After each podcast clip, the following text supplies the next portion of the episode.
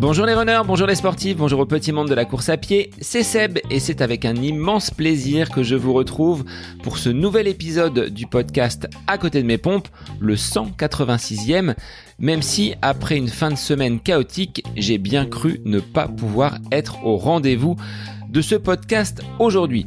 En effet, après avoir bouclé tranquillement vendredi après-midi ma première semaine de cours, j'ai fait une mauvaise chute. Mais il n'était même pas question d'une activité sportive puisque cette chute a eu lieu sur un parking. J'étais sans doute un petit peu à côté de mes pompes, je n'ai pas vu une bordure et ben, je suis tombé. Tout simplement, l'épaule contre le bitume et j'ai bien cru sur le moment m'être cassé quelque chose. Un appel à Julien Kiné qui était intervenu lors de la conférence au mois de juin. Il m'a fait faire quelques mouvements, quelques tests et euh, rassuré, j'ai passé un week-end plutôt tranquille même si j'avais un testing dimanche matin avec le magasin Running Conseil. La semaine a redémarré tranquillement et l'épaule ne me fait plus souffrir. J'ai fait un petit test en milieu de semaine pour voir comment celle-ci répondait. Parce que ce dimanche 17, je vais accrocher un dossard. Il y a une course de 8 km à côté de la maison, donc ce sera l'occasion de valider l'état de forme affiché après un bel été et voir s'il n'y a pas eu trop de séquelles suite à cette belle gamelle. Voilà un instant cocasse, j'en rigole aujourd'hui, mais sur le coup, vous pouvez me croire, je ne faisais pas le fier, j'étais blanc comme un cachet d'aspirine. Alors des aventures, des expériences, des chutes, mon invité du jour a dû sûrement en connaître, il est adepte de l'ultra-endurance. Est-ce que vous connaissez cette pratique en course à pied? C'est la discipline dans laquelle s'épanouit Eric Clavry, invité du jour de ce podcast. Normand de naissance, vivant actuellement dans la région nantaise, Eric pratique le sport depuis sa plus tendre enfance. Il a en cela été bien aidé par ses parents, tous deux enseignants en EPS. Avec eux, en famille, il voyage. Il découvre des espaces naturels, des treks sur plusieurs jours, des bivouacs aux quatre coins de la planète. Après une première partie de carrière dans le triathlon longue distance et des courses de type Ironman, il s'adonne aujourd'hui à des distances beaucoup plus longues telles que l'UTMB, la Diagonale des Fous, le Marathon des Sables, des courses de 100 km et même des compétitions sur la durée de 24 heures. Au-delà de ces courses officielles, Eric est aussi un adepte des challenges off. Lors de l'été 2020, il se lance dans la traversée des Pyrénées via le GR10. Après 9 jours et 9 heures pour parcourir 880 km et franchir 50 000 mètres de dénivelé positif, il en devient le recordman. C'est aujourd'hui l'une de ses plus belles réussites, lui qui a tout de même été champion du monde de trail en 2011 du côté de l'Irlande et champion de France des 24 heures avec 272 km parcourus. Dans notre échange, Eric revient sur l'importance du versant psychologique, sur ce pourquoi qui nous fait avancer en course à pied. Il vous aide à bien fixer vos objectifs avec sa casquette de préparateur mental, Animé d'une volonté d'écoute, de partage, il vous transmettra quelques astuces afin de vous lancer dans vos prochains défis. Alors un grand merci Eric à toi pour ton dynamisme, ta disponibilité et pour cet épisode riche en informations sur cette pratique de l'ultra-endurance que vous pouvez retrouver à travers un ouvrage qui s'appelle L'ultra-endurance autrement, coécrit avec son ami et entraîneur Pascal Balducci aux éditions Mons. Il est temps pour moi de vous laisser en compagnie d'Éric Clavry, l'ultra endurance autrement, défi, partage et mental, c'est le nouvel épisode du podcast À côté de mes pompes. Je vous souhaite une très belle écoute. Bonjour Eric, bienvenue sur le podcast À côté de mes pompes. Alors aujourd'hui, on va balayer tout ce qui concerne l'endurance, voire l'ultra-endurance avec toi, athlète donc de haut niveau et tu as touché à peu près tous les terrains, tout ce qui se fait en course à pied longue distance. Ça, c'est vraiment ton domaine. Sois le bienvenu, Eric. Merci, bonjour Sébastien. Euh, oui, effectivement, j'ai touché pas mal de disciplines de l'ultra-endurance depuis que j'ai quitté le triathlon distance Ironman, donc déjà de l'endurance, mais là c'est vrai que je me suis aventuré dans pas mal de, de choses qui me plaisent. Je suis avant tout passionné de la course à pied. Est-ce que tu peux, en résumé, nous dresser un petit, euh, un petit portrait d'où tu viens, qui tu es, et est-ce que ton activité professionnelle a toujours été d'être euh, sportif de haut niveau? Non, alors ça fait déjà beaucoup de questions. Euh, alors d'où je viens? Alors moi, je suis né en Normandie. j'ai vécu aussi longtemps. J'ai vécu une douzaine d'années. J'ai vécu aussi pas mal de temps sur la côte en Charente-Maritime, sur la côte royanaise. mes parents étant là-bas. Et depuis maintenant une quinzaine d'années, je suis dans le vignoble nantais. Donc voilà, je suis marié avec trois enfants de 8 à de 8 à 12 ans. Le plus grand est au collège et les derniers sont encore à l'école primaire, mais ça va bientôt se terminer. Et euh, donc je pratique la, le sport depuis tout jeune, puisque mes parents sont profs de, étaient profs de sport, hein, puisque maintenant ils sont à la retraite. Et euh, donc j'ai fait du triathlon, du Ironman, et puis après, comme je disais, et puis après euh, ce côté euh, trail, j'ai toujours avant tout été passionné par l'aventure, euh, par l'aventure, par le défi, euh, et puis depuis une vingtaine d'années, en fait, depuis que je fais de l'Ironman, j'ai pris euh, cette passion pour pour la préparation mentale, la découverte de nos capacités mentales et de tout ce que cela pouvait engendrer derrière et de tout ce que ça pouvait nous apporter. Donc je me suis passionné par par ça. J'étais dans dans le bâtiment en, en dans la fonction publique initialement et puis voilà j'ai basculé et maintenant, je suis euh, préparateur mental et je propose des conférences aussi auprès des entreprises notamment, euh, parce que j'adore pouvoir transmettre ce que le sport m'a apporté, euh, pouvoir faire vivre la manière dont je le vis et de pouvoir apporter notamment toutes ces, tout ce côté mental, tout ce côté performance mentale qui est souvent sous-exploité et, et, qui peut tant apporter en termes de en termes de bien-être et, et de même de performance sur sur notre vie quotidienne, même pas que dans le sport, sur la vie professionnelle également. Donc euh, voilà euh, globalement pour essayer de faire assez court. Cette préparation mentale, on reviendra dessus tout à l'heure. Est-ce que c'est le fruit de tes expérimentations cette découverte des distances longues, de, du format Ironman, est-ce que euh, il y a eu justement une, une, révélation? Tu le disais, hein, j'ai été pris d'affection pour cette discipline, mais est-ce que ça part d'expérimentation que tu as vécues sur le terrain? Complètement ces 20 ans d'expérimentation, euh, puisque euh, j'ai commencé l'Ironman bah, il y a tout juste 20 ans euh, lors du de l'Embrunman. Hein. J'ai commencé par par le plus facile avec le col d'Isoar et tout ça. non et, et, et, puis après en 2004-2005 j'ai fait l'Ironman d'Hawaï et, et c'est là vraiment que le côté mental m'a heurté, m'a impacté parce que j'ai vécu là-bas à Hawaï deux expériences, enfin notamment deux expériences qui m'ont vraiment montré que le mental avait un impact très très très fort sur la performance. Le premier, ça a été une blessure euh, au le syndrome de l'essuie-glace hein, au niveau des, des tendinites au niveau du genou et euh, que j'ai eu pendant toute ma préparation sur mon premier Ironman en 2004.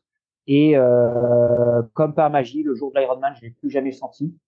Donc c'est là qu'il m'est venu l'idée que peut-être ça venait du mental et de et de la du stress que je me mettais par rapport à l'épreuve euh, même s'il n'y a pas que ça, parce que j'ai fait aussi d'autres choses à côté en termes de soins. Mais je pense que voilà, ça avait déjà, je pensais que ça avait une incidence. Et puis euh, pendant cette, ce premier Ironman sur la course à pied, au bout du huitième kilomètre, je me suis arrêté sur un muret parce que euh, parce que beaucoup de fatigue à côté de à côté du Pacifique. Je me suis arrêté sur un, muret et je suis reparti. J'ai fait un deuxième semi-marathon meilleur que mon premier. J'ai super bien fini mon Ironman. J'y suis retourné l'année d'après. L'année d'après, j'étais bien plus en forme une belle natation, j'ai fait un très beau vélo euh, et je pars sur le marathon en très grande forme. Et puis, euh, arrivé à huitième kilomètre, j'ai revu ce muret. Et là, euh, j'ai été attiré comme un aimant, en fait, même si j'étais en grande forme. Et j'étais attiré, j'ai pas pu m'empêcher de m'arrêter et de, et, de m'asseoir pendant 30 secondes, là où je m'étais assis pendant deux minutes l'année d'avant. Et, et, après, je suis reparti. Et après de ce, cette, ce deuxième Ironman d'Hawaii, non, c'est pas possible, quoi. J'étais très bien. Et comme par magie, je me sens obligé de m'arrêter à ce niveau-là euh, par fatigue. Et là, je me suis dit que voilà, il y avait peut-être quelque chose qui était ancré, ce que maintenant je, je diagnostique comme une croyance, une croyance limitante notamment. Mais euh, mais voilà, et là j'ai, euh, je me suis servi vraiment de toutes mes, expéri mes expériences d'ultra endurance et je me suis enrichi toutes ces expériences pour pour agrémenter un petit peu toutes mes connaissances, en tout cas en tant qu'autodidacte, tout tout ce que j'avais pu faire. Et je suis toujours en fait à la recherche de ça dans les différentes épreuves quelle qu'elle soit, hein, que ce soit de 24 heures, du 100 km, à traverser les Pyrénées par GRD sur euh, sur plus de 9 jours. Et, euh, et ça m'a beaucoup enrichi. Et en 2018, j'ai fait euh, j'ai fait une formation, une formation de préparateur mental qui s'appelle la méthode Target. donc ça se passe sur sur Marseille. C'était encadré par par par, par Ingrid, qui est une, une ancienne olympienne, hein, qui a fait deux fois les Jeux olympiques à la voile, elle, euh, donc qui est une grande athlète, hein, qui a été dans les meilleurs, voire la meilleure mondiale en, en voile, et euh, qui nous a fait la formation. C'est une formation qui, qui m'a beaucoup apporté parce que c'est une c'est une méthode qui est très structurée autour d'un modèle vraiment très concret avec plusieurs éléments de compétences, éléments de compétences et, qui est vraiment très lisible et qui a la qui a le comment dire le la qualité d'offrir des outils qui sont vraiment très concrets euh, donc qui est vraiment plus facile à transmettre pour le coup. Et j'ai retrouvé en faisant cette formation en fait quasiment tout ce que j'avais vécu en termes de sportif de haut niveau euh, mais que j'avais vécu de manière euh, intuitive voire inconsciente euh, sur mes épreuves et là ça m'a permis vraiment de structurer un petit peu tous ces outils et, euh, et comme je le disais, de pouvoir les retransmettre aussi. Donc ça, voilà, ça fait maintenant euh, six ans que que j'ai fait cette formation et euh, voilà cinq ans que je que je pratique ça et que je que, je l'exerce auprès de, des athlètes notamment que je coach, mais aussi des managers, des entrepreneurs que que j'ai de temps en temps et, et auxquels ça apporte vraiment beaucoup de bénéfices. Cette méthode, Target. On pourrait dire target hein, en anglais parce que c'est peut-être la, la, cible ou l'objectif à, à, atteindre, mais là, on va franciser et c'est euh, target. Elle repose sur quel, euh, quel pilier? Quelles sont les grandes lignes de cette méthode, si tu peux les, les dévoiler? Bien sûr. Alors déjà, effectivement, tu as tout à fait raison. On dit méthode target. Pourquoi? Parce que la méthode a été créée par euh, par euh, un Français qui s'appelle Christian Target. Alors le, effectivement, le nom est, est assez euh, opportun par rapport à la préparation mentale.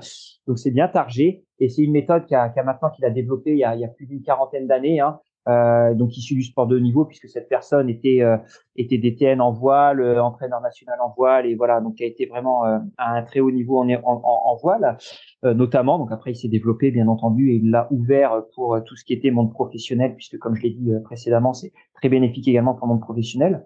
Donc cette méthode en fait au niveau du modèle elle elle s'assied sur sur un triangle d'appui qui sont un peu les fondations de notre mental euh, donc qui vont que vont être les, notamment euh, l'énergie. Alors je parle pas d'énergie physique, mais d'énergie euh, notamment en termes de, de, gestion du stress. Donc se recentrer. Donc voilà, cet élément de potentiel que va être l'énergie. On va retrouver aussi les émotions. Donc les émotions, donc c'est dans toute la gestion des émotions. Donc voilà, on va on va créer des, des, images pour pour apprendre à mieux gérer ses émotions. Et puis le troisième élément de potentiel de ce triangle d'appui va être l'estime de soi. Donc l'estime de soi, alors on n'est pas, euh, je suis pas psychologue, hein, donc euh, on est vraiment dans, dans, des outils qui vont permettre de renforcer l'estime de soi, notamment euh, bah, avec le travail sur les croyances limitantes, notamment euh, avec les raisons d'être, nos propres raisons d'être. Donc ce travail-là qui va nous permettre vraiment de construire tout le reste de, notre, de, de ce modèle. Donc ça va vraiment être les fondations. Au-dessus, on va retrouver un élément de potentiel qui va s'asseoir sur ces fondations, qui va être qui va être la motivation, qui va être la motivation. Alors historiquement, on avait euh, également euh, la, la, confiance, la confiance qui était euh, qui était qui, qui, comment dire qui s'emboîtait un petit peu là-dessus, mais la confiance, on va un peu la ressortir, je dirais pourquoi après. Donc on va avoir cette motivation, donc pareil, on va avoir des outils pour construire cette motivation. Donc sur sur de la notamment de la de la la construction de ces objectifs, voilà, et, et d'autres d'autres outils. Donc ça, ça va être vraiment l'activation euh, de, de, notre triangle d'appui. Et au-dessus, on va retrouver vraiment euh, l'action. Donc l'action avec de la concentration sur le présent, bien entendu, puisque l'action va se passer dans le présent, mais aussi qu'on va utiliser la concentration sur le passé et sur le futur pour vraiment euh, utiliser tout, notamment en termes d'imagerie, euh, pour pour être euh, dans la fluidité, dans une action qui va se trouver dans la fluidité et pouvoir réussir son action donc on va être là-dessus. Et tout, au, tout en haut, on va retrouver un autre élément de, de, de potentiel qui va être euh, sur des, des, outils notamment de leadership. Euh, et donc là, on va être sur euh, sur de la communication notamment. Donc donc voilà, mais qu'on utilise un petit peu moins dans nos sports individuels. On utilise plus dans les sports co ou dans, dans, le management notamment, mais qu'on retrouve quand même parce que on a beau parler de sport individuel et ça, j'insiste souvent là-dessus. étant coureur à pied et faisant des aventures de l'ultra trail, le sport qu'on pratique n'est pas un sport individuel puisque on s'entoure euh, tant que possible euh, ben, d'un coach, préparateur physique, préparateur mental. On s'entoure, on est entouré de sa famille, de son assistance, qui peut être aussi sa famille, bien entendu, de ses amis. On est entouré de toute une équipe qui va vraiment de, de tout ce qui va être paramédical, hein, ostéo, podo, kiné, mais tout ça, ça va construire une équipe. Et donc, cette, cet élément de potentiel euh, qui va être euh, la communication va être aussi important dans la réussite de nos objectifs. Donc voilà un petit peu tout ça. Et donc je parlais de la confiance, donc on a qui a, qui a été retiré de ce modèle. Pourquoi la confiance? Parce qu'en fait, euh, on a déterminé qu'il n'y avait pas d'outil propre à développer la confiance. Parce que la confiance, en fait, c'est un peu une boîte vide. Il n'y a pas d'outil spécifique pour la renforcer. Euh, souvent, quand on demande à un athlète pourquoi il a, pourquoi il a réussi euh, l'épreuve, il va dire bah, parce que j'avais confiance, quoi mais il va pas savoir derrière, on va pas savoir mettre de choses en mettre de choses en place pour développer cette confiance. Pour autant, cette confiance, elle est riche de tous les autres éléments de potentiel. C'est-à-dire que cette boîte vide, elle est pas si vide que ça parce qu'en fait, elle englobe tous les autres éléments de potentiel. Pour développer cette confiance, on va avoir besoin de travailler sur l'énergie, sur les émotions, sur l'estime de soi, comme je l'ai dit, sur la motivation, sur la concentration pour vraiment enrichir tout. Donc voilà un petit peu comment se construit le, le modèle euh, qui va être un petit peu la, euh, cartographie, le modèle de notre mental euh, à chacun. Tu parlais de fixation d'objectifs. Est-ce que le travail ne commence pas par là quand on s'apprête à réaliser un défi et j'ai des, auditeurs qui me disent moi je voudrais faire un 100 km, je voudrais faire un, marathon, je voudrais mettre un premier dossard. Est-ce que le démarrage ne passe pas par la bonne fixation d'un objectif et comment tu accompagnes toi des athlètes dans cette fixation d'objectifs? Alors à cette question, je répondrai pourquoi cet objectif? C'est-à-dire qu'il faut donner un sens, une raison d'être à cet objectif avant tout. C'est pour ça qu'initialement, dans le modèle, je parlais des émotions, d'énergie, mais aussi des raisons d'être. Et il faut avant tout, avant de fixer un objectif, si c'est un objectif en course à pied, pourquoi on court Pourquoi un objectif Pourquoi un ultra? Si c'est un ultra, pourquoi un 100 km Pourquoi un 20 km Pourquoi cet objectif? Parce que si on n'a pas déterminé précisément le sens qu'on donne à l'objectif qu'on s'est fixé, ben pendant qu'on va être dans l'action, pourquoi je suis là quoi? Et quand on fait un ultra trail, qu'on se trouve au bout de 120 km, qu'on se trouve fatigué, euh, usé et tout ça, et puis qu'on se demande ben, pourquoi je suis là et qu'on n'a pas la réponse, on va être vite amené à, à, à mettre le clignotant. Alors que ce travail, de fixation des objectifs, effectivement, mais ce travail de, de raison d'être de l'objectif, il va être fondamental avant même de fixer l'objectif. Et après, une fois que ce travail, donc ce travail de d'ancrage de, de, ces fondations sur les émotions, l'énergie, l'estime de soi va être fait, là, on va pouvoir parler d'objectifs et du coup de motivation. Donc il y a un travail déjà préparatoire, d'analyse, d'introspection hein, sur euh, les bonnes raisons. À ton niveau, Eric, Qu'est-ce qui te fait courir ces ultra trails et ces grandes distances, tous ces défis que tu, que tu as pu accomplir? Et je pense qu'il y en a d'autres en tête et d'autres qui vont approcher dans les, dans les mois et les années à venir. Oui, complètement, complètement. Il y a beaucoup de, il y a beaucoup de raisons en fait qui m'animent. Euh, je parlais tout à l'heure, j'avais commencé par de l'Ironman. Pourrais même dire qu'avant l'Ironman, je faisais du raid multisport, je faisais de la course à pied, euh, je faisais du tennis aussi, mais bon, même si j'étais moins à l'aise dans cette discipline-là, parce que justement, je pense que j'étais jeune et je pense que j'avais pas déterminé encore le pourquoi, le fondement, la raison d'être de, de, de, de ce sport. Je faisais du sport parce que mes parents étaient sportifs et, puis voilà. Mais j'ai toujours, j'ai toujours couru. Ils m'ont apporté une éducation, une culture et cette éducation était notamment basée sur l'aventure. Quand on allait en vacances, on plantait la tente, on allait en Malaisie, machin, ceci, cela. On plantait la tente, c'était vraiment ce côté aventureux où on allait faire du canoë euh, dans Dordogne ou autre, on allait randonner dans les Pyrénées. Il y avait vraiment ce côté aventure et liberté qui euh, qui ont été ancrées en moi en fait lors de mon éducation par mes parents. Et ça, c'est quelque chose qui m'a toujours un petit peu animé depuis que je fais du triathlon notamment dans euh, dans ma discipline, dans ma dans ma pratique et dans l'évolution de ma pratique jusqu'à présent.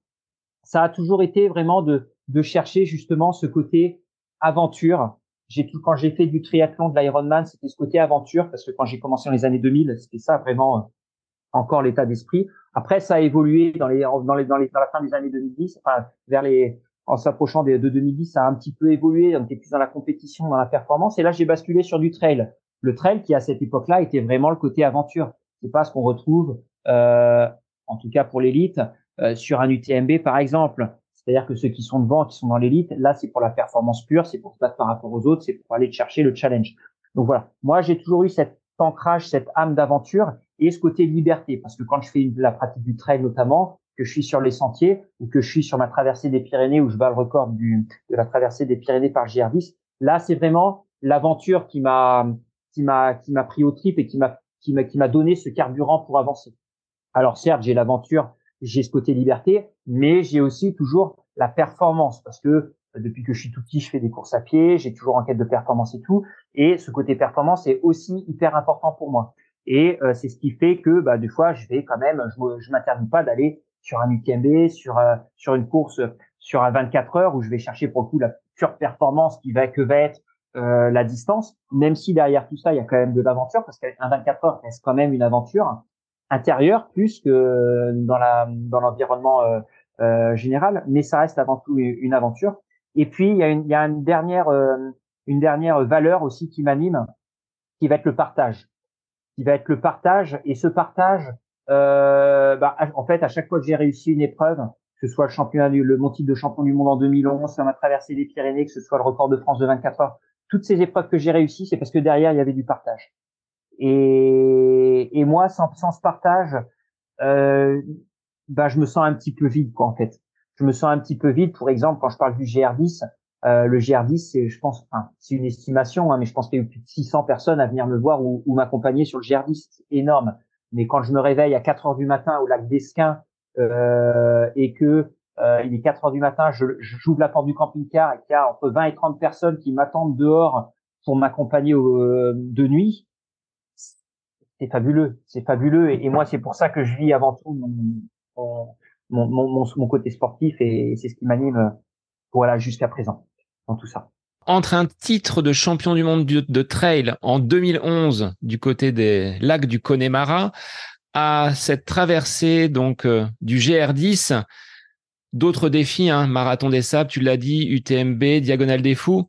Qu'est-ce que tu relèverais comme étant euh, le plus beau souvenir que tu as vécu jusque-là en, course à pied et dans ces défis, à la fois off ou en compétition? Ouais. Depuis que je suis né même, ma plus belle expérience sportive, et pourtant il y a un titre de champion du monde, et pourtant il y a deux top 10 à l'UTMB, et pourtant il y a deux, trois top 5 à la Réunion, enfin voilà, c'est ma traversée des Pyrénées, et pourtant c'était un off, donc il y avait pas cet esprit compétitif qu'on peut retrouver sur les autres épreuves que j'ai fait, mais pour moi ça reste le GR10, cette traversée des Pyrénées. Elle a été fabuleuse, euh, en termes d'expérience, alors il faut savoir ce GRD, c'est pas venu nulle part non plus, hein, c'est 18 mois de préparation pour, euh, pour, euh, pour y arriver. Euh, donc c'est vraiment un investissement au sens large du terme hyper important.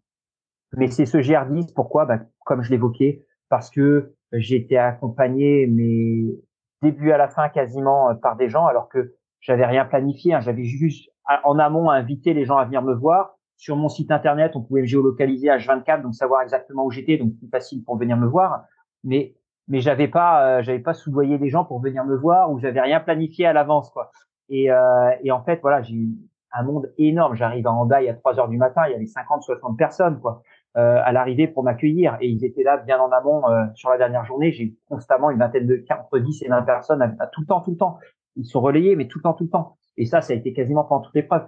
Et puis des rencontres, euh, des rencontres exceptionnelles. C'est euh, au milieu de l'Ariège quand j'ai euh, j'ai une petite fille qui m'apporte une, une, assiette avec des pastèques euh, parce qu'il y a une chaleur énorme et qui nous apporte ça. Et puis on apprend en partant que c'était leur entrée de, repas. Et puis un tenancier de refuge qui qui m'offre une, une omelette avec avec le coca et enfin ça a été ça tout le long des rencontres vraiment magnifiques et ça c'est inoubliable c'est très fort c'est vraiment ce côté partage et puis en plus de ça c'est ce côté liberté de l'aventure. Là, pour le coup, c'est vraiment sur, sur une, un peu moins de dix jours. On est vraiment dans l'aventure. C'est-à-dire que ce qui est difficile, c'est les trois premiers jours. Trois, quatre premiers jours, parce qu'il faut rentrer dans l'aventure. Il faut que le physique s'adapte aussi à l'effort physique, euh, que le mental s'adapte à, l'effort euh, important et, et, à cette sollicitation et, et cet engagement dans les dans, l'épreuve. Mais une fois qu'on a passé ce, ce cap des trois, quatre jours, après, on rentre vraiment dans son aventure et, euh, et là, j'étais en totale harmonie avec moi-même, euh, avec l'environnement, avec les gens aussi. Et je me suis senti libre, libre avec un grand L. Et ça, c'est rare. C'est vraiment rare de se sentir libre à ce point-là. Et, et la seule contrainte, c'était de suivre ce balisage rouge et blanc du GR10 et d'avancer sur le sentier en fait. Tout le reste en fait ne comptait pas puisque j'avais très bien préparé le truc en amont. Donc je savais que j'avais l'assistance, que j'avais j'avais tout ce qu'il fallait dans les dans les vallées pour pouvoir euh, me ravitailler et autres. Donc j'étais, j'avais qu'une seule chose à faire, c'était avancer, avancer, avancer. Et ça a déconnecté euh, dans la dernière journée avant d'arriver sur Andaille. Pourquoi? Bah Parce que je sentais cette liberté s'arrêter euh, bientôt, parce que l'arrivée approchant, et parce que bah, plus on se rapproche et plus la fin se rapproche. Et là, je me suis déconnecté, je suis sorti vraiment de mon de mon aventure, de cet état d'esprit de liberté, de cet état d'euphorie de liberté, parce que bah, parce que l'arrivée approchait et que bah, je sentais que il allait, ça allait être fini, quoi. Et, et que ça, et ça devenait dur parce que justement, ça allait se terminer, quoi. Mais le GR10 reste pour moi le plus beau, euh, le plus beau souvenir euh, de ma vie de sportif jusqu'à présent. Comment tu arrives jour après jour, au fur et à mesure que ce défi avance, parce que là, on est presque sur 900 km, hein, 887 en 9 jours à remettre les baskets là où certains en une journée auraient fait euh, un ultra et se posent pendant 3 4 mois pour récupérer.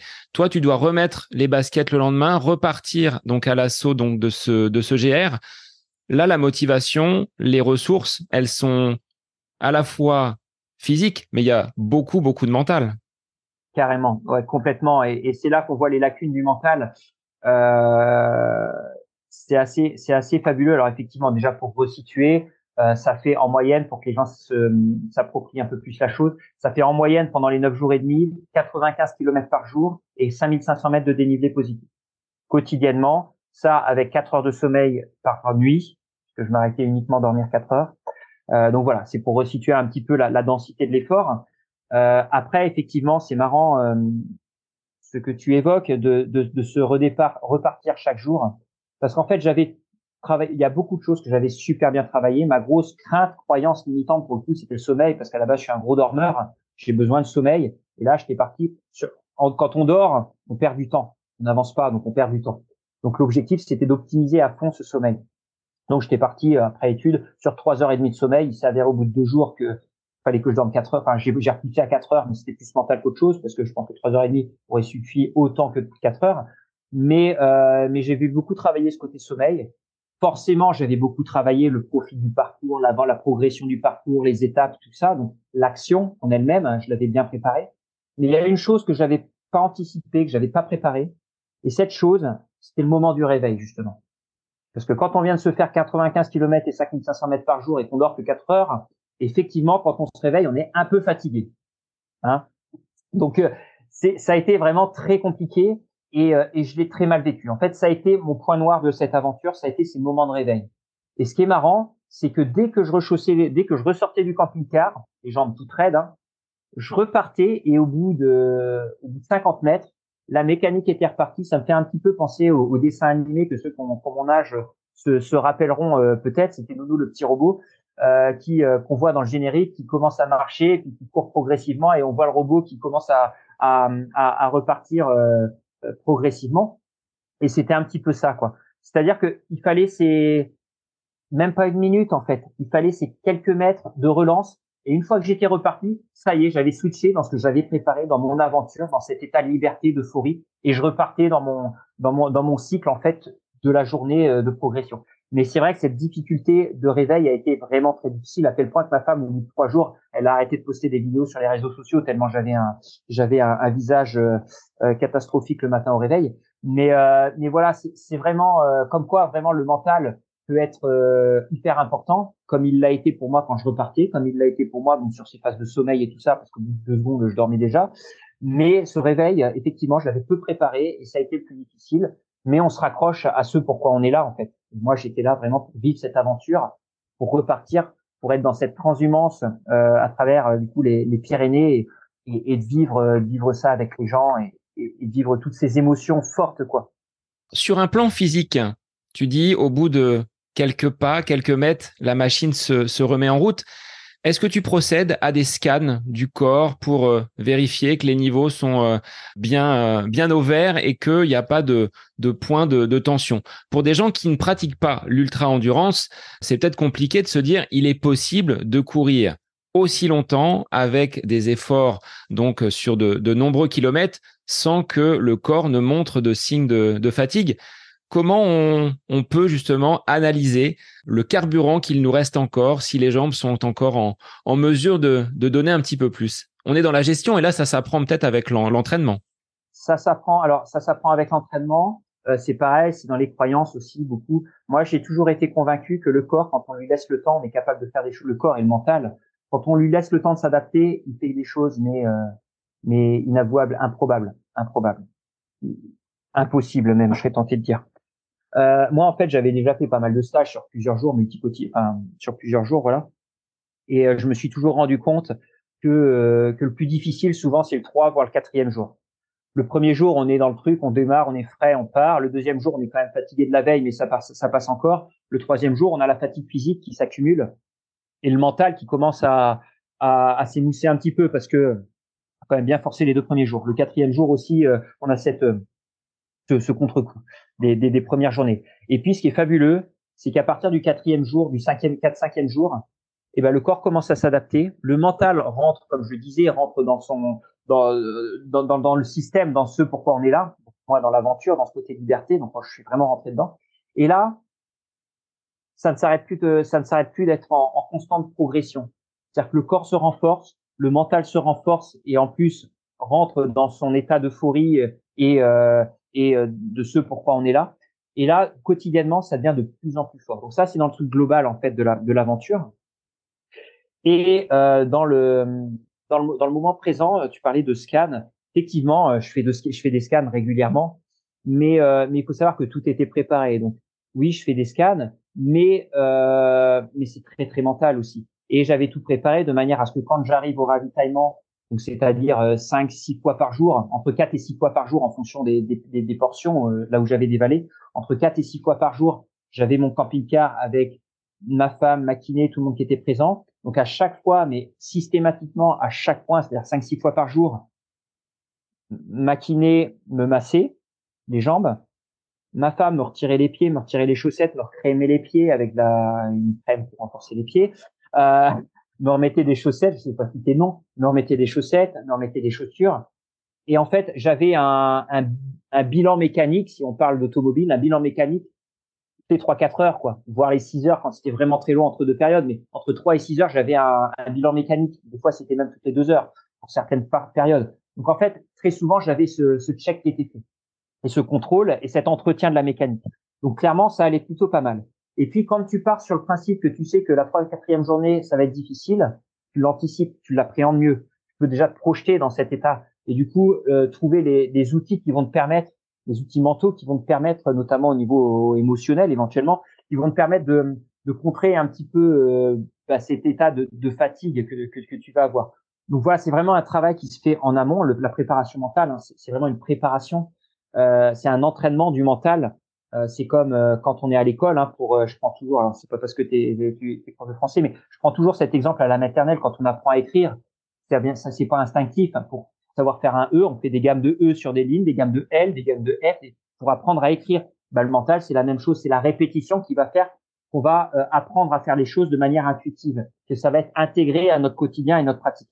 Donc c'est tout ça qui va être fait en avant, qui va me permettre de me dire, bah oui, je souffre, mais je sais que c'est c'est normal. Et à partir de demain, ça ira certainement mieux. effectivement, au fil des jours, ça allait tellement mieux que le 6, 7e jour, dans les montées, ceux qui venaient m'accompagner, mais qui venaient à l'instant T, la moitié, on était 10 au départ, il y en avait plus que 5 à l'arrivée, quoi, en haut de la côte. Parce que j'étais un, j'avais, j'avais pas des jambes, j'avais des pistons, quoi, en fait. C'est-à-dire, c'était boum, boum, boum, boum. Et j'étais, euh, bah, ceux qui étaient là-bas pour en témoigner, c'était vraiment, euh, même maintenant à, à rebours, je suis impressionné de moi-même et de ce que j'ai pu produire dans les montées. J'ai fait le GRP il y a dix jours, et le Grand Raid des Pyrénées, pardon. Et, et franchement, euh, pendant le Grand Raid, je me suis même fait la réflexion. Je me suis dit, c'est pas possible. Dans les montées, j'avançais aussi vite en faisant dix jours que là euh, aujourd'hui sur l'épreuve. Quoi. C'est vraiment, c'est vraiment impressionnant. Dans les descentes, voilà, j'avançais beaucoup moins vite parce que euh, parce que je suis pas un grand descendeur et que je faisais attention à pas chuter, à pas me blesser, à pas me faire une entorse. Mais euh, mais sinon, et puis en plus j'ai lourdement chuté le septième jour, ça fait que j'ai eu un gros œdème m'a beaucoup handicapé dans les descentes, mais, mais pas dans les, pas dans les montées. Et voilà, il y a, y a, y a vraiment un, un, travail sur le mental et sur le, sur le physique à faire en amont. Et pour terminer, pour conclure, ce qui est vraiment fondamental pour moi, c'est quand j'étais sur la plage de Banyuls au départ, j'avais qu'un seul objectif. Et il n'y a rien qui aurait pu m'en empêcher. C'était de poser le pied, de poser ce caillou que j'avais ramassé sur la plage de Banyuls, de le poser sur la plage d'Andaï. C'était mon seul objectif. Et ça, je serais tenté de dire, quoi qu'il m'arrive. La seule chose qui aurait pu m'en empêcher, c'est une fracture, euh, c'était l'hôpital, l'hôpital en urgence. Preuve en est, c'est que euh, au Canigou, donc plutôt dès le premier jour en fait, je me, je me foule la cheville dans les, dans les cailloux du Canigou. Je me la foule, mais comme on se la foule euh, à l'entraînement, on peut se la fouler régulièrement et, et, sans incidence. Quoi. Sauf que là, quand on fait 95 km par jour, cette petite foulure, au bout de deux jours, c'est devenu une, une pastèque ma cheville. Donc j'ai mis une attelle, euh, enfin une, une chevillère, pardon. J'ai mis une chevillère et j'ai poursuivi. Mais ça m'a pas empêché de continuer. Quand je l'ai retiré tout à la fin, ma cheville elle était encore comme ça, limite elle était violette. Et euh, quand j'ai chuté, j'ai eu un gros gros gros œdème sur la hanche. C'était vraiment euh, vraiment douloureux, mais ça ça m'empêchait pas d'avancer. Et pour moi, dans ma base, justement dans le sens que je donnais, dans l'objectif que je m'étais fixé, ma limite était fixée très très très haute. Il y en a qui peuvent se dire, dès que j'ai une ampoule, j'arrête. C'est légitime. Et, bien à eux, s'ils se respectent dans leurs valeurs, tant mieux. Moi, là, je me suis respecté dans le sens où je me suis dit, tant que j'atteins pas cette limite-là, je continuerai. Et j'ai continué et j'ai atteint mon objectif. A contrario, Grand Raid, de, euh, Grand Raid des Pyrénées, sur lequel j'ai abandonné, j'ai abandonné parce que là, je m'étais fixé un, un, seuil à la douleur qui était bien moins important parce que j'ai d'autres objectifs en fin de saison.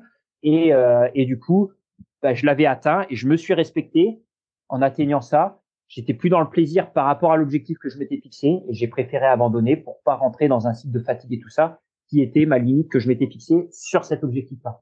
Après, voilà, il faut, c'est des choses qui se travaillent vraiment en amont, tout ça. Bah, c'était une de mes questions. Est-ce que l'on peut surmonter aisément un abandon comme tu as pu le, le vivre et peut-être le choisir Là, il était choisi sur ce grand raid des Pyrénées. C'est peut-être différent que d'abandonner sur blessure, sur quelque chose qui n'est pas de notre ressort, je dirais. Je serais tenté de dire, même un abandon sur blessure, il est choisi. Euh, c'est ce que je viens d'évoquer par rapport au GR10. Euh, C'est-à-dire qu'avant la course, mais ça se travaille, avant la course, il faut définir d'une part pourquoi je suis sur cette course-là, les raisons d'être, et d'autre part les limites que je me fixe. Les limites que je me fixe, comme je l'ai dit sur le GR10, mes limites étaient très très importantes. C'est-à-dire que pour que j'arrête, il aurait fallu qu'on m'envoie à l'hôpital. Euh, J'exagère, mais à peine. Mais euh, alors que si on, objecte, si, on, si, on, si on abandonne sur blessure, c'est parce que l'objectif qu'on s'est fixé, c'est j'ai une entorse, j'abandonne. J'ai une ampoule, j'abandonne. Une ampoule, ça peut être une blessure. Hein. On peut le considérer comme ça. Et pour autant, euh, moi, j'ai fait un, une course, pour le coup, coup j'avais mis mon seuil assez élevé, qui était la, la Western States Endurance Run aux États-Unis. J'ai fait donc 160 kilomètres.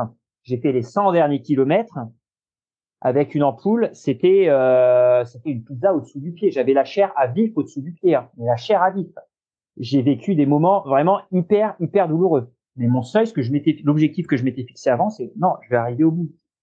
Et je m'étais fixé un seuil très élevé. L'année dernière, je le Grand Raid de la Réunion avec une hernie cervicale et une névralgie.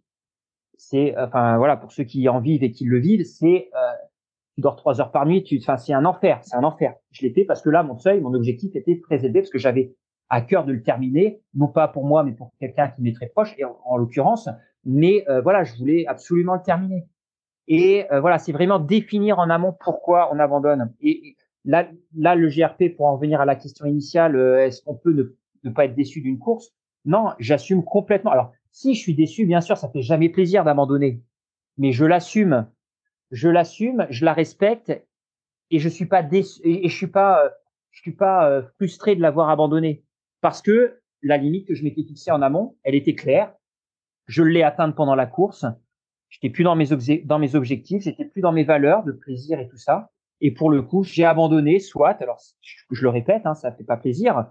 Euh, il y, a, y, a, une déception, bien entendu, mais je l'assume parce que euh, c'était préparé en amont. C'était, enfin, c'était l'abandon était pas était pas anticipé, était pas préparé, mais j'avais préparé mon ma limite, la limite que je m'étais fixée. Et donc, bah voilà, on le vit beaucoup mieux, mais ça se prépare. Donc, tu élabores des scénarios le plus favorable jusqu'à potentiellement l'abandon et au moins tu sais vraiment où tu vas. Enfin, tu pars pas dans l'inconnu par rapport à, ces grandes compétitions. Exactement, et c'est important que tu dises ça. Euh, j'élabore des scénarios différents parce que effectivement, et ça je, je vais l'évoquer, c'est quand on part sur une épreuve, il faut, faut pas, alors, il faut pas, il faut éviter euh, pour le, je veux dire pour le commun des mortels en tous les cas, sauf celui qui joue vraiment la performance ultime et tout ça, mais se fixer un objectif trop pointu, trop défini. Pourquoi? Parce que surtout sur un ultra, un ultra tout peut arriver. Hein, et un ultra, on l'a vu même sur l'UTMB, hein, Jim Walmsley, il, remporte la course et pour autant, euh, dans la période nocturne, avant que le, jour se lève, on va dire entre Courmeilleur et, et Triant, euh, il était euh, pas dans l'aisance, quoi. Il, je peux dire dans la difficulté, mais il était pas dans l'aisance. Et c'est revenu après. Mais il était encore dans le dans le créneau qui s'était fixé pour, pour son objectif. Il était encore dans le dans le dans le ouais dans le créneau qui s'était fixé. Euh, mais quand on est euh, voilà comme un il faut savoir se, se, se, fixer un objectif ambitieux, mais il faut se fixer plusieurs objectifs. Parce que comme tout peut arriver, si on se fixe un objectif trop ambitieux, dès qu'on va commencer à lâcher cet objectif, on va abandonner parce qu'on va se sentir plus, et puis après, ça risque de générer de la frustration parce qu'on va se dire a, posteriori, ah ouais, mais euh, ouais, mais j'avais quand même comme, comme objectif aussi d'arriver, de franchir la ligne. Et puis on, et puis on l'a lâché de vue pendant pendant l'épreuve avec la fatigue, avec tout ça, mais on l'a pas suffisamment travaillé en amont. Et donc c'est important de se fixer plusieurs objectifs et pas qu'un seul objectif, euh, qu'un seul objectif euh, fixe quoi. C'est vraiment hyper important parce que sinon on pourrait être amené à être à être déçu euh, bah, de l'abandon quoi. Et c'est toujours une demi-heure après avoir donné redonné son dossard qu'on qu'on se retrouve mince j'aurais su j'aurais pas dû le donner. Il faut vraiment réfléchir en amont à ce à quoi on s'engage. Alors pour planifier ta saison, Eric, comment tu t'organises? Moi, je suis plutôt coureur courte distance, 10 km semi-marathon, ça se cale assez bien dans un emploi du temps familial et professionnel. Pour de tels euh, défis que tu mènes, des raids au long cours, des euh, défis comme ces euh, CGR à répétition, une diagonale, un UTMB, un marathon des sables également, on s'organise comment? Et en termes de préparation, ça nécessite combien de semaines, voire de mois de préparation? Euh, tout dépend ce qu'on entend par préparation. Maintenant, en préparation, j'englobe tout. Euh, en fait, ça dépend vraiment de beaucoup de choses. Et quand on me dit, quand on me pose cette question-là, je réponds, bah, combien de temps tu t'es préparé pour faire le diagonale des fous? Ça fait depuis que j'ai cinq ans que je m'y prépare. Ça fait depuis cinq ans parce que d'année en année, le corps a une mémoire. Et en fait, puisqu'on fait une certaine année, c'est pas parce qu'on arrête pendant deux ou trois mois l'entraînement, parce qu'on on ralentit en tout cas l'entraînement, on n'est plus euh, que, ce, que ce qui est passé, le corps l'a pas enregistré, c'est une accumulation de choses. Après, on va parler d'entraînement spécifique pour une épreuve, soit.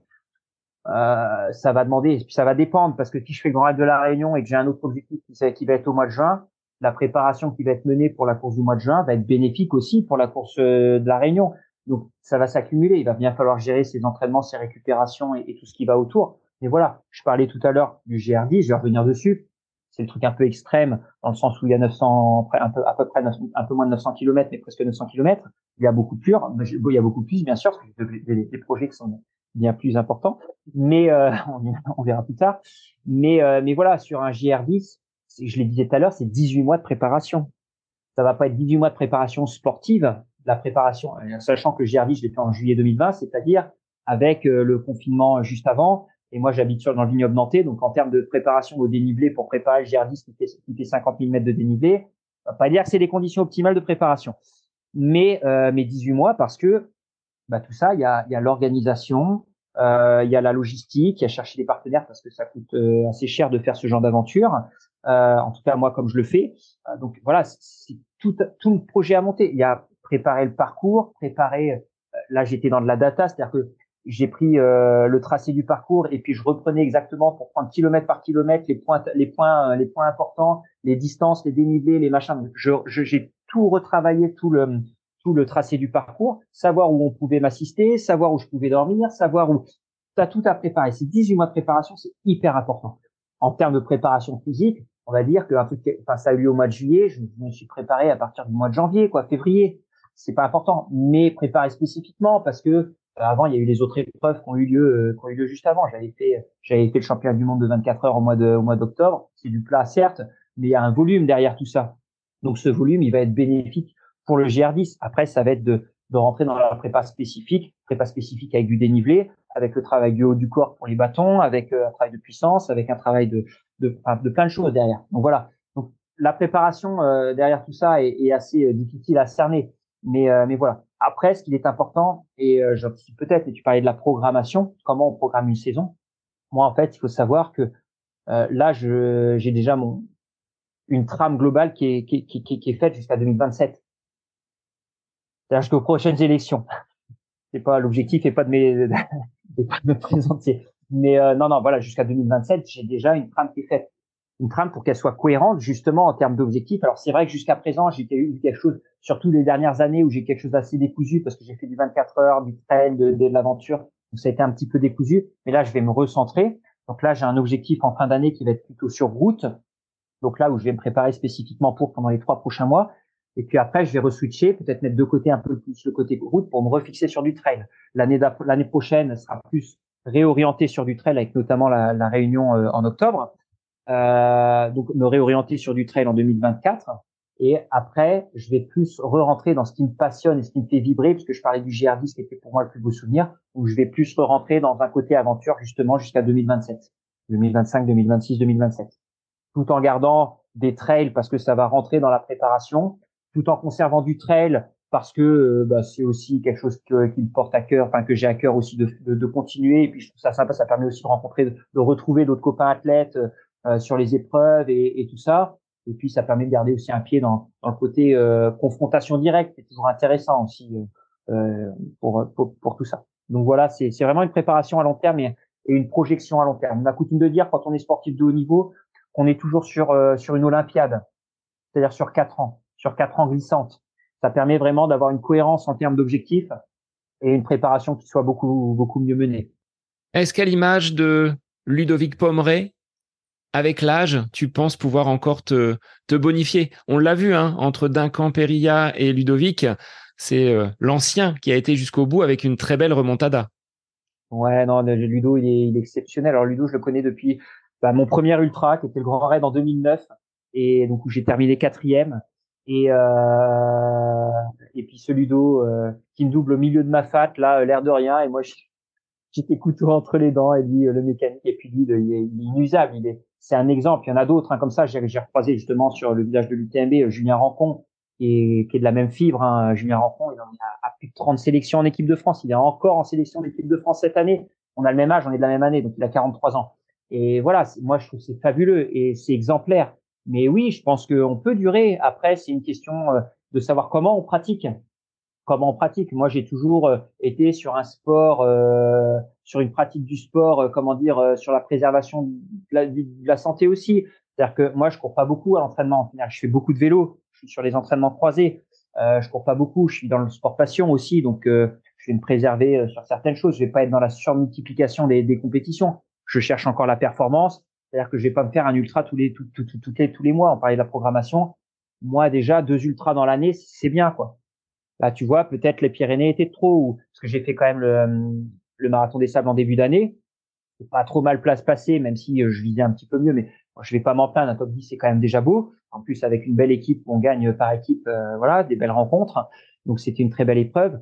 Euh, J'en ai encore une en fin d'année, donc qui va être en novembre, donc qui va être très tard. Pour moi, les Pyrénées, ça, ça casait parce qu'il y en a une qui était tout en début de saison, une qui était tout en fin de saison, donc caler une, ça, ça allait à peu près. Mais, euh, mais il faut pas en faire à répétition parce que tu t'uses sur un ultra. Autant, comme tu disais, sur un 10 km, 20 km, tu peux en faire régulièrement, plus régulièrement. Mais, mais voilà, pour autant, même si tu fais du cours, il faut savoir s'aménager des périodes de récupération, des périodes d'affûtage. Et ben déjà, quand sur un ultra, tu retires la période d'affûtage et la période de récupération, ça fait quasiment deux, trois mois en moins. Donc tu vois, euh, il faut quand même aussi caser de l'entraînement spécifique pour pouvoir te préparer. Donc ça, ça va très vite. Donc ouais, c'est faut être vigilant. Et moi, euh, perdurer comme comme Ludo Pomeray, euh, comme tu le dis, comme tu l'évoquais, oui, c'est je te dis, j'ai des objectifs encore jusqu'à 2027. Ça fait 47 ans, hein, parce que je suis 80, donc c'est facile à calculer. Euh, J'aurai 47 ans et je m'interdis pas de continuer. Tant qu'il y a la passion, tant qu'il y a la passion, euh, voilà, il y a la passion, ça te, ça te, ça te donne le carburant pour pour persévérer, pour continuer. Alors, malgré toute ton expérience, Eric, malgré euh, cette connaissance de ta propre mécanique que, que tu as, tu fais appel quand même à un entraîneur. C'est Pascal Balducci qui te suit depuis de, très nombreuses années et vous avez même écrit un livre qui vient de sortir, donc l'ultra endurance autrement aux éditions Mons. C'était cette volonté de partage, de transmission? Et pourquoi avoir besoin d'un entraîneur, toi qui te connais si bien? Parce que c'est toujours bien d'avoir des, des comptes à rendre ou un regard extérieur sur sa préparation. On n'est jamais objectif quand on parle de soi-même. Enfin, c'est très compliqué d'être objectif. et et d'avoir un entraîneur. Et puis bon, là, là avec Pascal, comme tu l'évoquais, c'est rentré au-delà de la, de la collaboration euh, euh sportive. Hein, c'est une collaboration euh, amicale, voire fraternelle, même euh, au-delà de la collaboration sportive. Et c'est vrai que ce livre, Ultra Endurance Autrement, comme tu comme tu en parlais, merci. Euh, c'est c'est 13 ans de collaboration et d'amitié. C'était pour pour pour ancrer quelque chose aussi, pour pour pas pour conclure, mais pour ouais, pour raconter cette collaboration et puis pour raconter aussi cette diversité euh, d'épreuves abordées aussi dans l'ultra endurance, puisque l'ultra endurance autrement, c'est pas que l'ultra trail. On va parler des offres comme le GR10, la préparation qui a été derrière.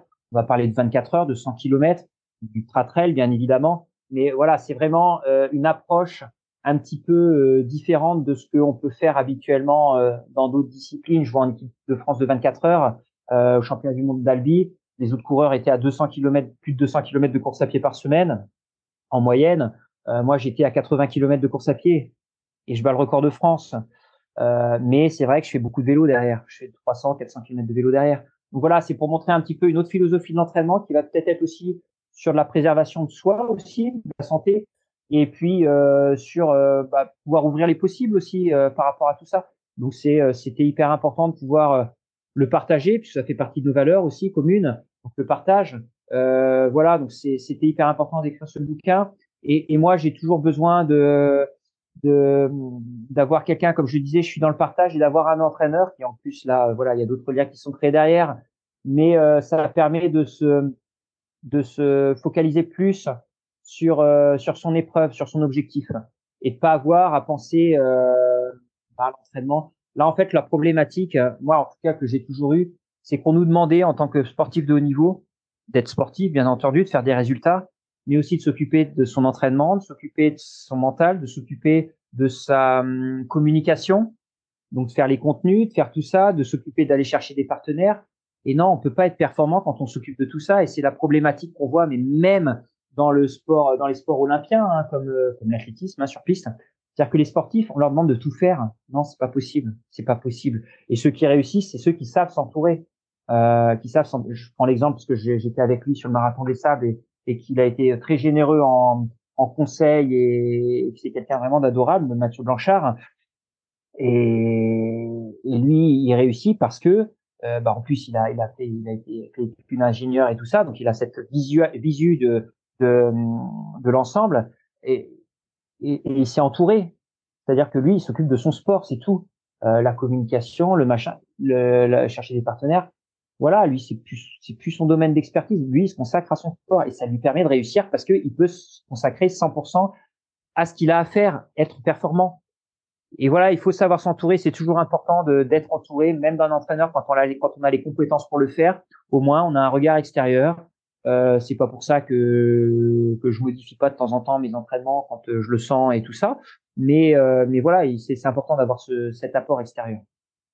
Alors c'est un petit peu ce que Johan Durand et Bruno Hobby dans un podcast et dans un post venaient euh, mettre en avant, c'est-à-dire que les sportifs français on leur a tapé un peu dessus à la suite de ce championnat du monde du côté de, Budapest. Mais Johan disait que Mehdi Frère, en termes de préparation du côté de Font-Romeu, il posait sa gourde sur le toit de la voiture de Johan. Il y avait personne de l'encadrement, donc de la cellule d'entraînement qui était présent sur le, centre technique à Font-Romeu. Après, on dit, bon, bah, les athlètes n'ont pas suffisamment euh, donné. Et je pense que c'est pas le cas. Toi qui as porté le maillot bleu, quand tu as la tunique euh, bleu, blanc, rouge sur les épaules, tu donnes le maximum de toi-même, tu aides les équipe. Euh, est-ce que tu partages ce, point de vue de, de Johan et Bruno? Complètement. Complètement. Je veux pas taper sur les doigts de qui que ce soit, mais puis je vais pas revenir sur mon expérience parce que je pense que je vais, peut-être être euh, désagréable sur certains points. Mais, moi, ce que je trouve dommage, c'est que, c'est que euh, on s'occupe des, sportifs quand ils réussissent. On n'est pas là à côté quand, quand, quand ils abandonnent parce qu'ils sont blessés. Le lendemain, t'as pas un appel pour demander comment ça va. enfin moi, en tout cas, c'était mon cas mais peu importe. Mais euh, mais non, moi je trouve qu'effectivement on est trop livré à nous-mêmes. Enfin, pour pouvoir faire du sport, justement, j'entendais euh, Romain Barras que je connais, que je connais, hein, qui, est, qui, est, adorable. mais j'entendais euh, tout à la fin du, du, championnat du monde qui disait si on met les moyens, les, les, les, les frais, euh, les comment dire, les, montants ont été augmentés, euh, les subventions et autres, tout ça. Oui, mais un athlète, il a besoin, comme tu le disais, enfin moi, qu'on soit athlète olympique et qu'on se retrouve à fond remue sur une discipline aussi exigeante, alors elles le sont toutes, hein, mais aussi exigeante, que le marathon, et qu'on se retrouve à mettre son ravitaillement sur le capot d'une voiture, personne autour de soi, bah, je trouve ça dommage. Alors on va dire, ouais, mais ça, c'est l'athlète qui doit se débrouiller. Bah, je suis désolé. Moi, enfin, pour moi, c'est mon regard de la chose. Pour moi, euh, une structure encadrante, elle doit aussi être là pour, euh, lors de la préparation, être force de proposition aussi. Essayer d'aider aussi au niveau logistique, au niveau humain. Et peux, je peux, je peux pas en parler plus que ça parce que moi, je suis pas athlète olympique, je suis athlète trail et 24 heures et 100 km. Et quand on n'est pas une discipline olympique, on n'a pas les mêmes moyens que, que les autres. Je ne sais pas exactement ce qui se passe. Et je vais pas rentrer dans mes disciplines à moi parce que là, ce serait vraiment, euh, euh ce serait des, ce serait pas, même s'il y a des choses qui sont mises en place et ça, et je crache pas dessus. Il y a des belles choses qui sont mises en place. Hein. Mais on est, comme on n'a pas la visibilité des, des disciplines olympiques, forcément, euh, ben, on est un peu euh, au, au, second rang, voire, voire bien plus loin. Mais, mais voilà, quand on voit ce genre de, ce genre de, de de, de dire euh, voilà quand je m'entraîne je suis obligé de mettre ça et ça non ça doit, là, pour moi il doit y avoir des moyens pas financiers forcément mais des moyens humains humains logistiques euh, d'encadrement qui doivent être mis en place pour pouvoir bah, être plus serein et puis pouvoir s'entraîner dans vraiment bonne disposition enfin pour moi c'est voilà c'est la base. Et là j'ai un gros objectif en fin d'année je vais me débrouiller tout seul je me suis débrouillé tout seul je vais mettre tous les moyens en œuvre pour que ce soit la préparation la plus professionnelle possible. On dit, je prends dans une de mes disciplines le 24 heures. Euh, il y en a un qui réussit, euh, Alexandre Sorokin, là, qui, qui, a battu le record du monde de 24 heures l'année dernière avec 319 km, qui a, euh, qui a communiqué hier sur le fait que le 16-17, je crois, ou 18-19 septembre, là, il a, il a, il a, il allait, euh, il avait pour objectif de battre le record du monde et de passer à 322 km, c'est-à-dire 8 marathons en 24 heures. Mais, mais, mais Alexandre Sorokin, alors, il se l'est créé lui-même, mais il s'est créé un entourage. Mais on n'est pas tous, on est sportif et on on n'a on n'a pas tous les compétences pour pouvoir s'entourer. On n'a pas tous ces compétences-là. On va dire ouais, mais non, mais c'est sportif, euh, voilà, c'est à lui de faire son truc, c'est son, c'est son, c'est son boulot. Non, quand on est sportif, on doit être, on doit être euh, dans la performance, dans son truc, et on ne doit pas, comme je le disais, s'occuper de la communication, des partenaires, de son stade, de machin. Il devrait y avoir derrière justement des structures comme moi, enfin pour moi les fédérations en l'occurrence devraient fournir, proposer ce genre de choses. Euh, éventuellement, si l'athlète il n'en a pas les compétences, on n'est pas tous ingénieurs de formation, hein, euh, et il y en a qui n'ont pas forcément le bac et puis du machin, et du coup, on n'a pas tous ces on a on a les, compétences physiques pour, pour, pour faire des, résultats exceptionnels, mais pas forcément les compétences organisationnelles ou autres pour pouvoir atteindre ces objectifs. Et c'est ça qui manque, je trouve, derrière. Pour nous, du monde pour nous appuyer, pour euh, pour euh, proposer ce genre d'encadrement. Alors, de ton côté, Eric, sur euh, l'accompagnement, l'encadrement, tu as un, pilier, ton épouse, qui euh, est rarement très loin de toi pour préparer les, traces et euh, tout ce côté organisationnel. Est-ce qu'elle a été convertie ou est-ce que tu as réussi à la séduire à ce monde de, l'ultra-endurance? Oui, bah bien sûr, parce que déjà, on s'est rencontrés autour d'une piste d'athlétisme. C'était un peu, plus, un peu facilitant.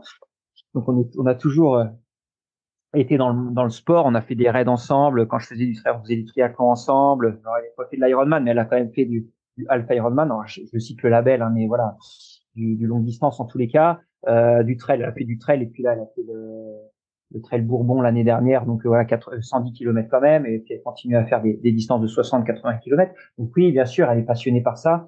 Bon, il s'avère que euh, on a eu trois enfants, donc quand elle, quand on a eu les enfants, elle était occupée beaucoup aux enfants et du coup elle pouvait être euh, elle pouvait être euh, présente auprès de moi et puis là maintenant qu'elle a repris bon, on s'organise différemment euh, par rapport à tout ça mais oui c'est une pièce maîtresse bien sûr de, de cet encadrement moi c'est quelque chose qui m'a beaucoup manqué cet encadrement et qui me manque encore c'est pour ça que j'essaye de structurer cet encadrement justement grâce notamment comme je disais tout à l'heure au conseil de Mathieu Blanchard mais de structurer tout ça pour pouvoir être dans un dans une sérénité plus importante et, d'atteindre réellement mes objectifs. J'ai fait des belles choses jusqu'à présent, mais pour moi, il y a toujours eu un manque derrière pour vraiment euh, appuyer. Et c'est, je pense, j'en suis convaincu en tous les cas, ce qui fait la différence entre moi qui fait sur 24 heures 272 km, qui fait euh, un top 10 sur l'UTMB, et euh, celui sur 24 heures qui va faire 318 km ou celui qui va remporter un UTMB ou en tout cas faire un podium sur un UTMB. La différence, elle est là après. Ça va être sur ce côté-là.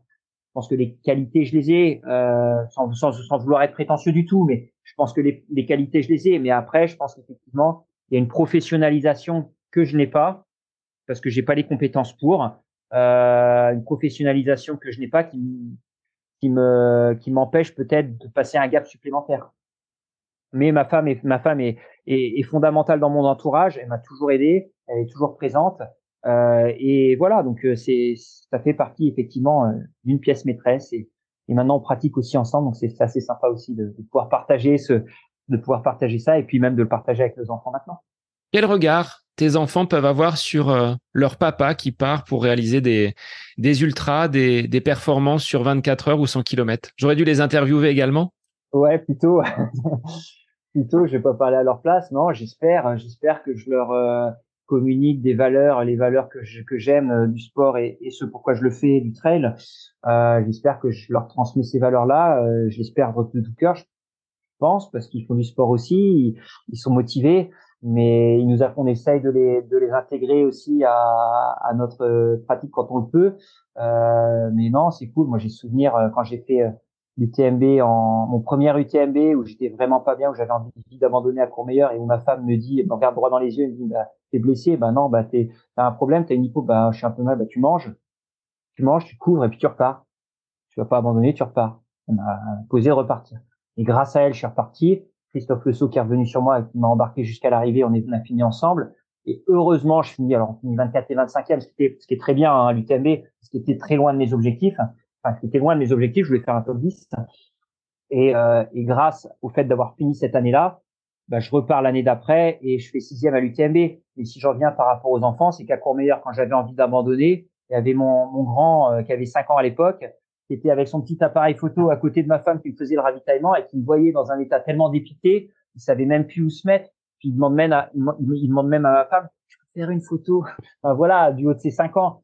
Mais je pense que ça, c'est des images qui, dans la mémoire d'un enfant, alors soit peuvent faire peur, soit peuvent euh, montrer une une image de de la détermination, de la persévérance, du fait d'aller au bout des choses et de continuer, qui est qui est, qui est importante et c'est une valeur qui est quand même euh, qui est quand même forte, je trouve, qui est importante. Donc ouais, j'espère que que je leur transmets ça et, et qui même s'ils font pas du sport, mais au moins qui dans leur vie ils garderont ça tout ce qu'ils font. Donc ces souvenirs-là, avec tes enfants, la présence de ton épouse, tu les as dans ta boîte de confiance. Quand il s'agit euh, d'affronter un moment un, peu, plus bas, bah, tu peux aller la, ressortir, cette image, et euh, te redonner un peu de courage pour avancer. C'est ça. Alors, comme j'ai dit tout à l'heure, la confiance, il n'y a pas vraiment d'outil, mais du coup, je vais la mettre plus dans la boîte des émotions. On appelle ça les hémostats en prépa mentale. Donc là, on a tout, on peut se créer des bibliothèques d'hémostats. Et là, effectivement, ça, c'est un, un hémostat pour moi qui est très fort, que je mets dans cette bibliothèque qui va renforcer justement mes émotions et qui va me permettre euh, de gérer mieux mes émotions quand j'aurai un coup de moins bien, toi que j'ai l'air sérieux pour, pour reswitcher euh, là-dessus. Quoi. De toutes les courses que tu as parcourues, Eric, est-ce qu'il y en a encore qui te font rêver et auxquelles tu n'aurais pas participé? Alors moi, ma course de cœur, alors je parle de, de course, hein, je parle pas d'aventure. Euh, ma course de cœur, oui, j'ai la Réunion, c'est pour ça que j'y retourne l'année prochaine, parce que j'ai, j'ai pas parlé de frustration, je suis déjà super fier d'avoir fait ce que j'y ai fait, mais j'ai fait deux fois quatre et une fois sixième.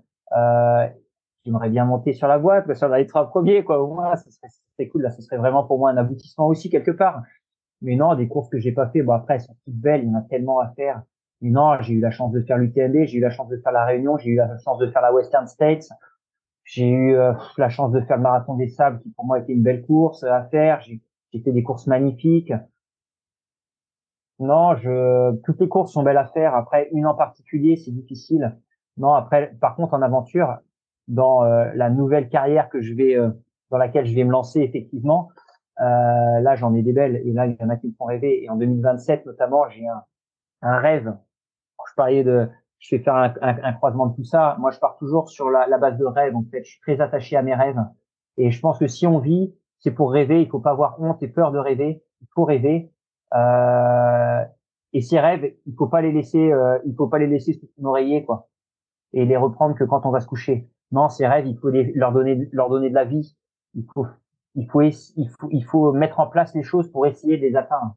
Je dis pas qu'on va les atteindre ces rêves, mais il faut essayer de les atteindre et faire tout ce qu'on peut pour essayer de les atteindre, mettre en place les choses pour les atteindre. Après, peu importe au final, le plus beau, euh, comme, la, comme, comme le dit la maxime tibétaine, hein, c'est le plus beau, c'est pas le, le but, c'est le chemin pour y arriver. Mais, euh, mais c'est ça en fait.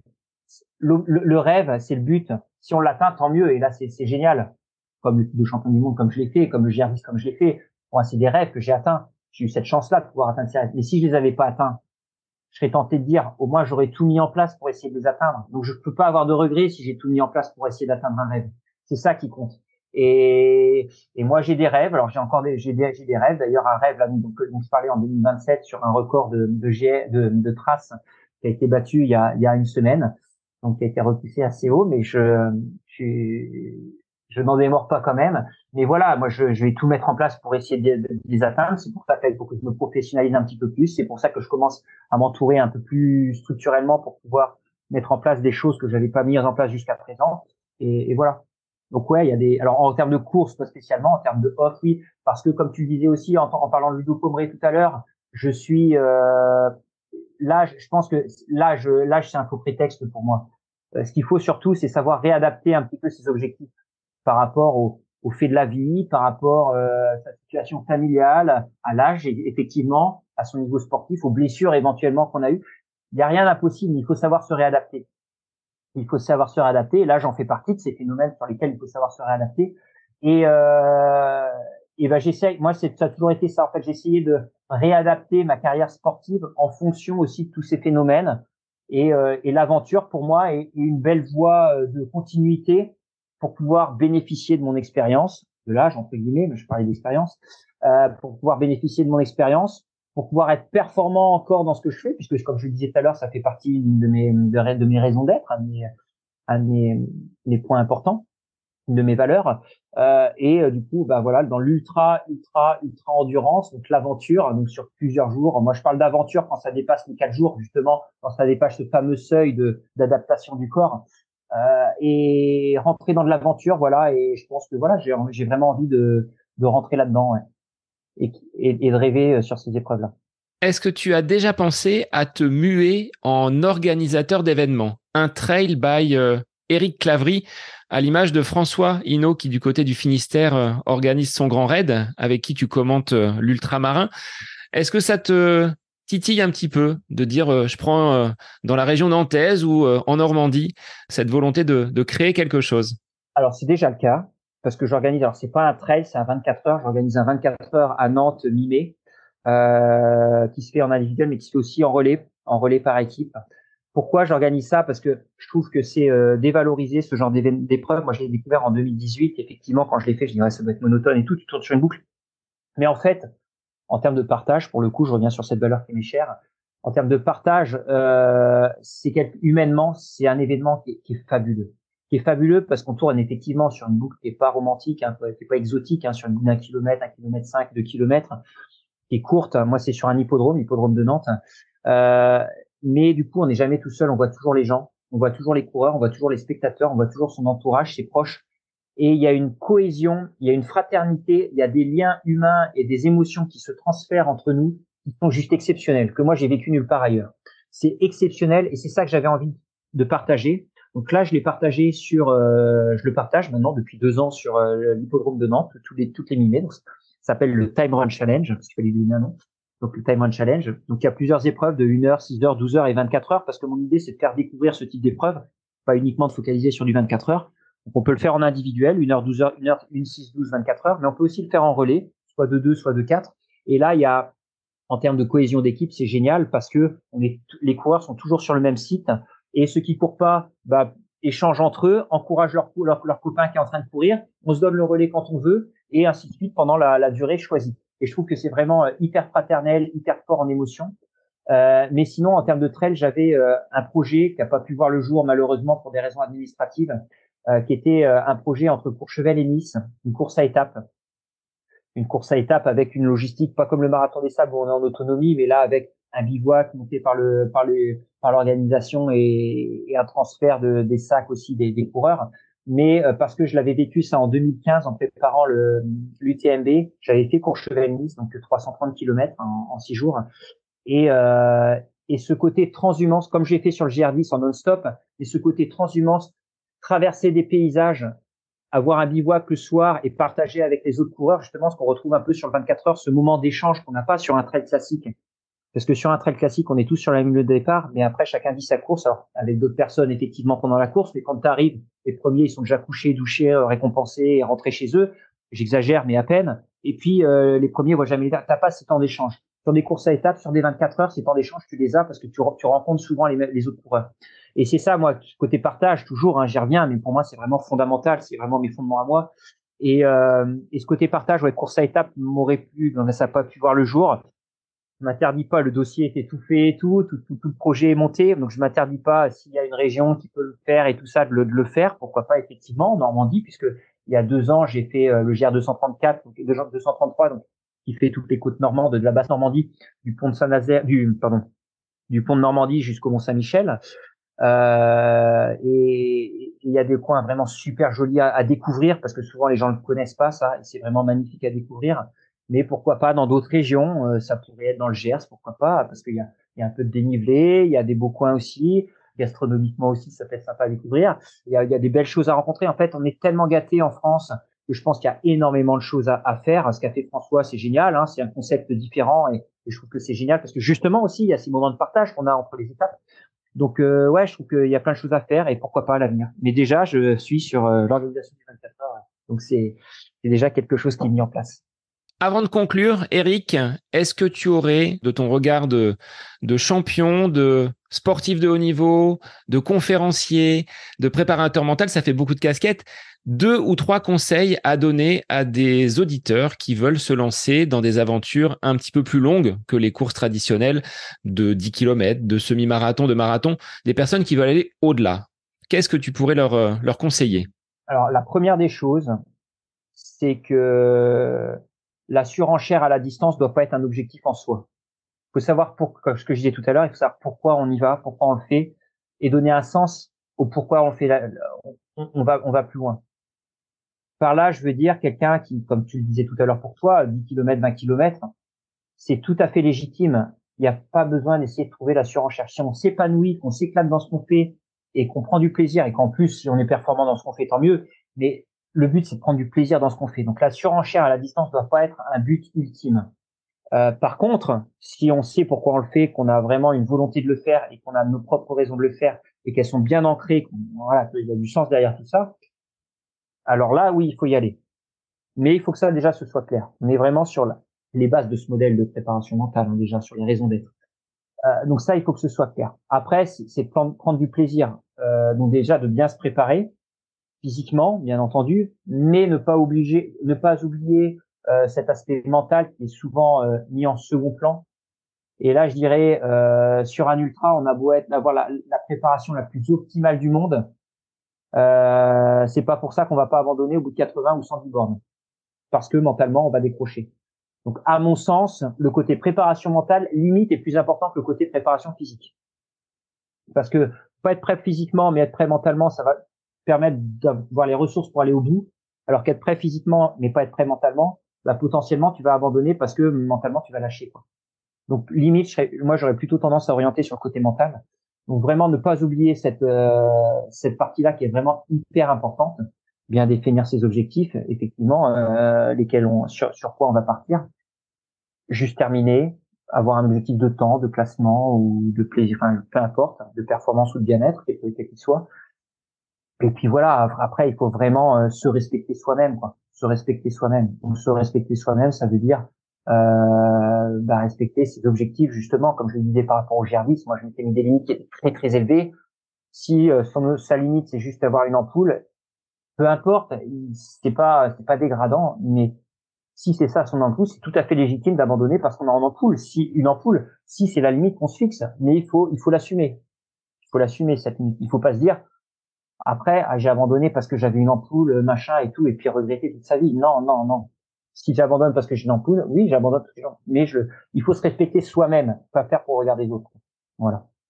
Alors une dernière question, Eric, pour finir, c'est la traditionnelle question du podcast. Un instant durant lequel tu te situes à côté de tes pompes. On met donc de côté toute activité sportive de près ou de loin. Qu'est-ce que tu aimes faire quand tu es euh, ailleurs que dans une pratique euh, sportive Profiter de mes enfants. Voilà. Profiter de mes enfants. Je tennis de table sur la terrasse, même si ça fait tac-tac et que ça remue peut-être les voisins, je suis désolé. Non, mais faire du ping-pong, jouer aux jeux de société, euh, aller faire une rando quand on a l'opportunité. Euh, donc voilà, profiter des enfants, c'est top, c'est ce qui nous, c'est ce qui m'anime aussi maintenant aussi beaucoup. Alors, si les auditeurs veulent te contacter, par quel moyen on peut euh, venir à toi, que ce soit pour des conseils sur l'ultra-endurance? Il y a le livre qui est sorti, certes, mais pour des euh, demandes un petit peu plus personnelles, quels sont les, supports sur lesquels on peut te retrouver? Voilà, alors déjà, pour le livre, je fais juste un petit aparté là-dessus. Pour le livre, il est disponible euh, sur le site des éditions Mons. Il est également disponible à la Fnac, dans pas mal de magasins de la Fnac, dans n'importe quelle librairie sur commande également, sur Amazon aussi, il est référencé. Enfin, il y a, a aucun souci. Donc le livre Endurance autrement de Pascal Balducci, mon entraîneur et moi-même. Euh, sinon, vous pouvez, me télé vous pouvez me contacter par mail ou par téléphone. On va mettre des liens. Euh, en Je manquerai pas de mettre les liens sur le sur les notes de l'épisode. Si tu le souhaites. Euh, sur les réseaux sociaux, on peut me suivre également. Euh, Facebook, Instagram, LinkedIn. Ah, je suis pas encore sur TikTok. Peut-être que je suis pas assez jeune. Va peut-être falloir que je que j'y pense. Mais voilà. Euh, et puis j'ai un site internet, alors que je mets pas souvent un jour, mais sur lequel il y a mes coordonnées également. Euh, donc qui est tout simplement www.ericclavry.com et il y a mes coordonnées et, voilà, il y a aucun souci. Merci Eric pour cet échange. Je vais te laisser aller rouler avec euh, cette chaleur qui s'abat sur le vignoble nantais. Et voilà, un grand merci d'avoir pris du temps pour échanger sur euh, bah, ta vision de l'ultra-endurance, sur tout cet aspect mental sur lequel on a pu euh, échanger aujourd'hui. Donc, un grand merci encore. Merci beaucoup à toi, Sébastien, et puis à très prochainement sur les courses ou, ailleurs. Bah peut-être du côté de Nantes, toi, ayant un pied à terre pas très loin du côté de Pornic, ça peut s'envisager. Alors peut-être pas sur 24 heures, mais sur une distance et sur une durée un petit peu plus courte. Tout à fait, avec plaisir. Rendez-vous miné alors. Et pour les auditeurs, ben moi je vous dis à la semaine prochaine pour un nouvel épisode du podcast À côté de mes pompes. Bonne semaine à vous.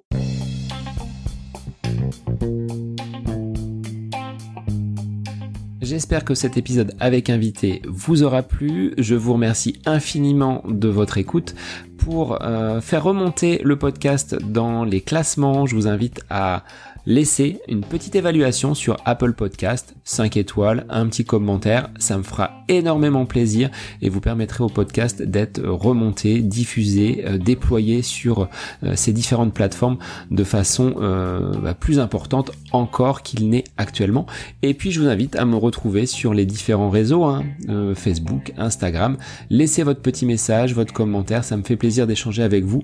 Si vous avez des questions, si vous voulez voilà échanger sur quelconque sujet en lien avec la course à pied, mais pas que, parce que le sport c'est une philosophie de vie et c'est une passion qui nous anime de façon commune, donc n'hésitez pas à venir échanger avec moi. Sur ce, je vous souhaite une bonne fin de semaine, un bon week-end et je vous dis à la semaine prochaine pour un nouvel épisode du podcast à côté de mes pompes.